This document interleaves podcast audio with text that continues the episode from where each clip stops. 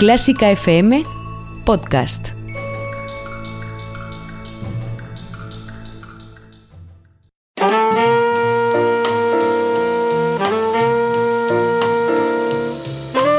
Con el jazz hemos topado. Con Carlos López.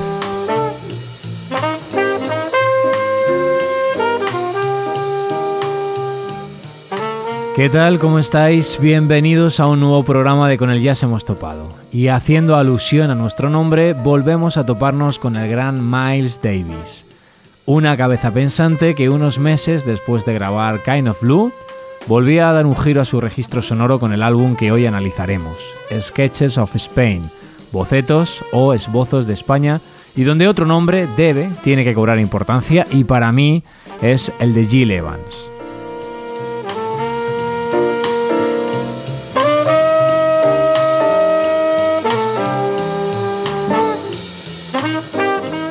Volvemos a estar ante uno de los discos que considero son para enmarcar. Se grabó en tan solo dos sesiones, el 15 de noviembre de 1959 y el 10 de marzo de 1960.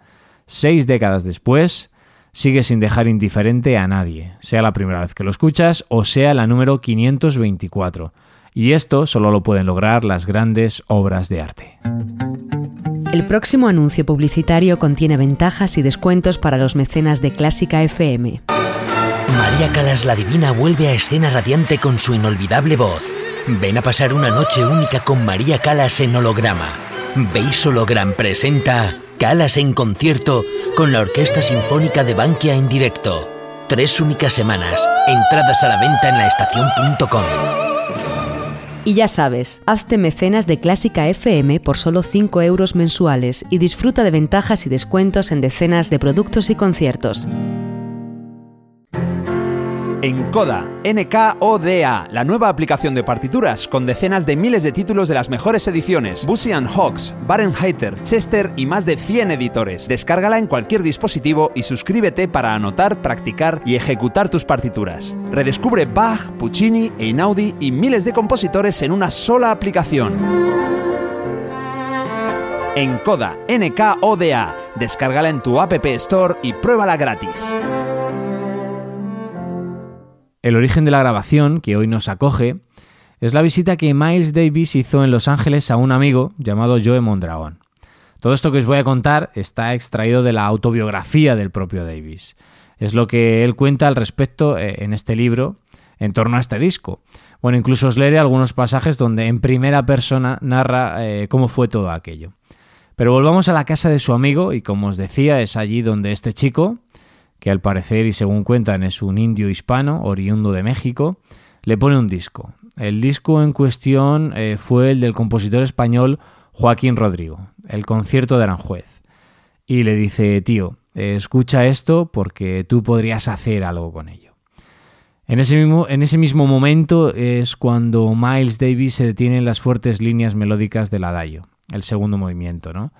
Le surge la idea y al regresar a Nueva York llama a su amigo Jill Evans para llevarle un ejemplar del disco y a ver si a él le podía inspirar algo parecido. Por eso os decía que Jill Evans tiene un papel muy importante en lo que vamos a escuchar.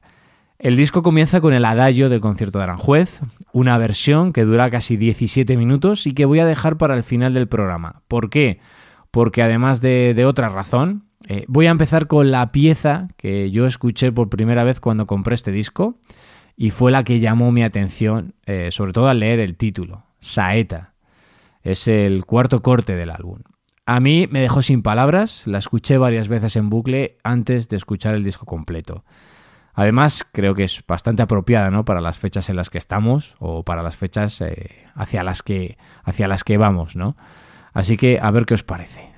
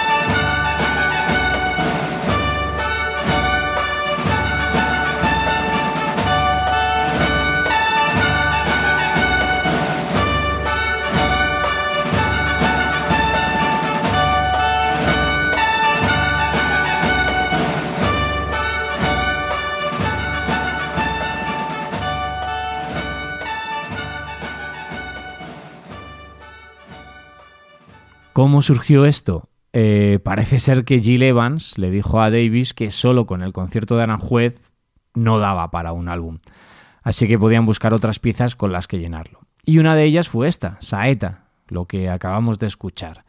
El propio Davis declara en su autobiografía que fue el tema que más le costó. Lo cuenta de esta manera, ¿eh? Os leo algún pequeño extracto, resumiendo, y pasamos a escuchar otro de los temas del disco. Eh, Davis decía algo así. Tomamos la marcha española Saeta, música que se escucha en España los viernes de Semana Santa. En este tema, los trompetistas tocaban la marcha como se hace en España. La saeta era un cante flamenco, uno de los géneros de música religiosa más antiguos de Andalucía. Hay una procesión callejera y la cantante, una mujer, se encuentra en un balcón. La procesión se detiene bajo el balcón mientras ella canta. Entonces se suponía que mi trompeta era su voz. Y cuando yo terminaba, una fanfarria de trompetas daba la señal para que la procesión siguiera avanzando. Mi voz tenía que ser a la vez en la canción alegre y triste, y ello pues era también muy difícil.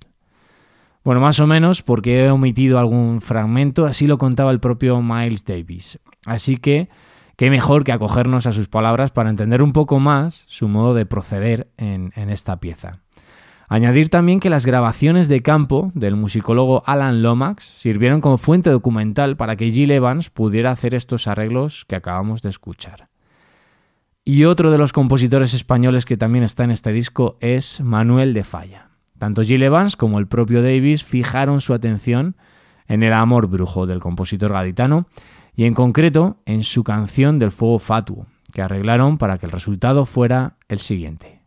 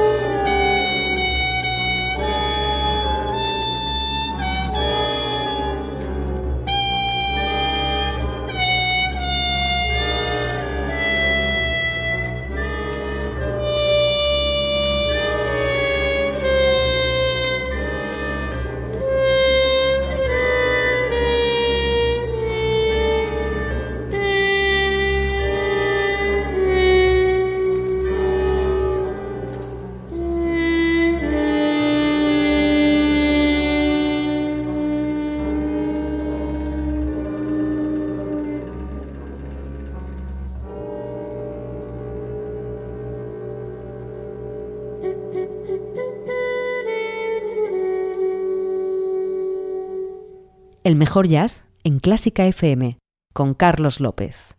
Pues con el permiso de los puristas, ahí ha quedado la versión que Gil Evans arregló del Fuego Fatuo de Manuel de Falla. A mí me gusta, y digo esto porque las opiniones en torno a estos arreglos y este disco eh, son dispares, pero tampoco se puede negar que sobre todo Evans eh, realizó un estudio de campo dentro de lo que la no globalización de la época, supongo, podía permitir y como os decía antes, también recopiló trabajos musicológicos para investigar y lograr ese, entre comillas, toque español. Yo creo que hay mucho respeto y sobre todo hay una gran emoción que es la que transmite Miles Davis con su trompeta.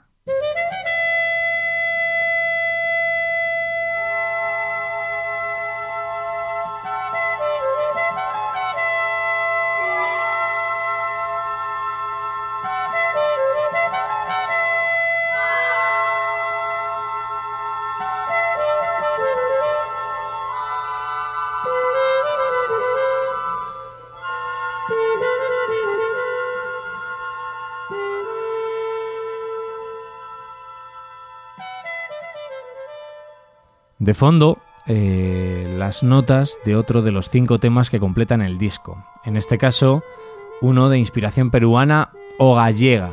Bueno, aquí hay también discrepancias. Su título es The Pan Piper.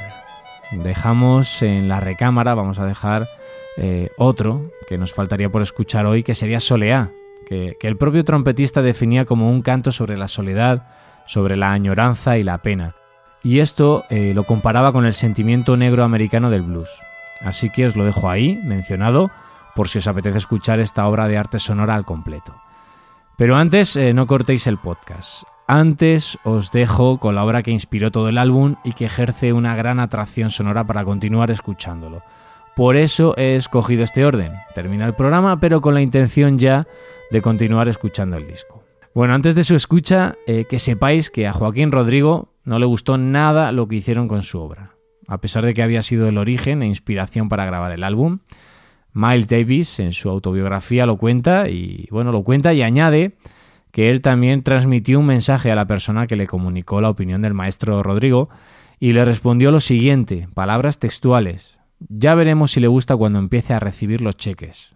Los cheques quería decir por los, por los royalties de derechos de autor. Bueno, me despido de todos vosotros hasta la semana que viene, leyendo el último párrafo del capítulo donde Davis narra las vivencias de Bocetos de España, Sketches of Spain, genio y figura. Una mujer me contó que había ido a visitar a un viejo torero retirado que se dedicaba a la cría de reses bravas. Dijo que le había hablado del disco de temas españoles hecho por un músico estadounidense negro, y que él se resistió a creer que un extranjero, un americano, y especialmente un estadounidense negro, pudiera haber hecho tal cosa, puesto que requería un buen conocimiento de la cultura española, incluida la música flamenca. Ella le preguntó si podía poner el disco para él, y él respondió que podía. Lo escuchó con atención. Una vez terminado, se levantó de su butaca, fue a vestirse las ropas adecuadas, tomó los trastos de torear, salió al campo y lidió uno de sus toros por primera vez desde que se había retirado y lo mató. Cuando la mujer quiso saber por qué había hecho tal cosa, el viejo torero le dijo que la música le había emocionado tanto que simplemente tuvo que enfrentarse de nuevo a un toro. Me resultó más que difícil creer aquella historia, pero ella me juró que era auténtica.